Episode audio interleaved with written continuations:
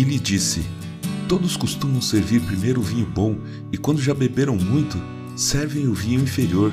Você, porém, guardou o melhor vinho até agora. João capítulo 2, versículo 10. Bom dia. Você está ouvindo o podcast Célula Metanoia Devocional. Vamos começar o dia alinhando nossa mente com a mente de Cristo. Quando nos debruçamos pelos textos bíblicos, estamos também nos debruçando para olhar a cultura de um povo e sua história.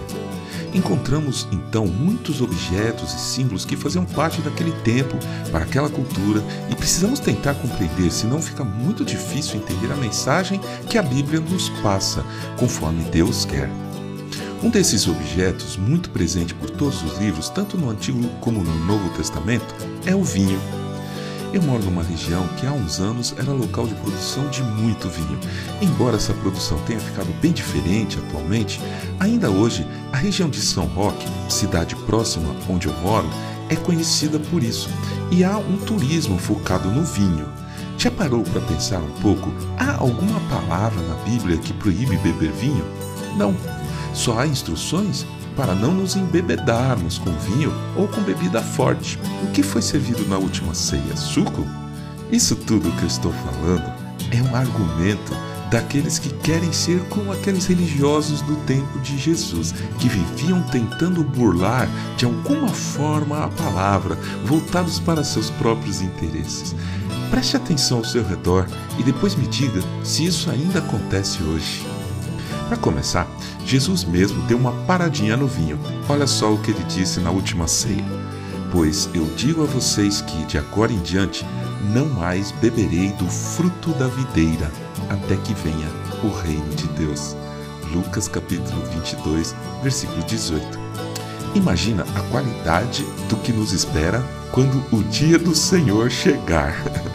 Bom, o fato é que um dia em 2009 eu e minha esposa começamos a participar de uma comunidade cristã em São Roque mesmo, chamada Metodista. E é costume dos metodistas, assim como várias outras doutrinas cristãs, de não tomar álcool de nenhuma maneira, mesmo vinho. Esse costume é muito bonito vem do tempo da origem do movimento em 1740 na Inglaterra.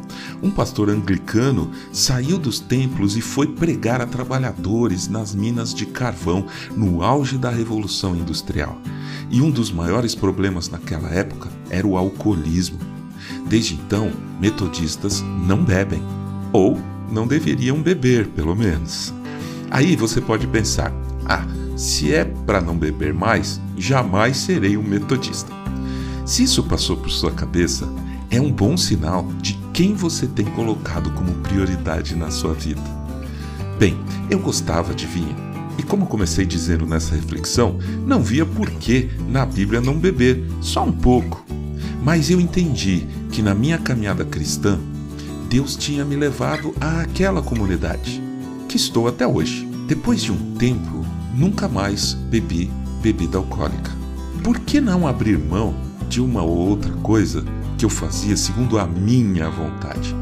Problema nenhum, claro. Pense no que Jesus abriu mão para nos salvar. Ele abriu mão do seu poder, da sua glória. Pelo contrário, ele se esvaziou, assumindo a forma de servo, tornando-se semelhante aos seres humanos e reconhecido em figura humana, ele se humilhou tornando-se obediente até a morte e morte de cruz. Filipenses capítulo 2, versículos 7 e 8. Se ele, meu mestre amado, abrir mão de tudo o que ele tinha, o que eu tenho que reclamar de não beber mais nada alcoólico? Ou parar de assistir corridas de Fórmula 1 domingo de manhã para ir na escola dominical?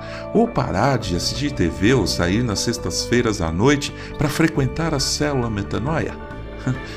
Mas nada disso estava previsto na Bíblia? Sim, mas se é o que Deus quer para mim agora, não tem discussão.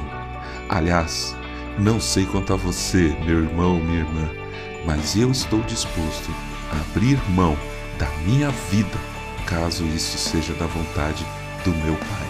Que seja feita a vontade do Pai na minha vida, agora e sempre. Amém.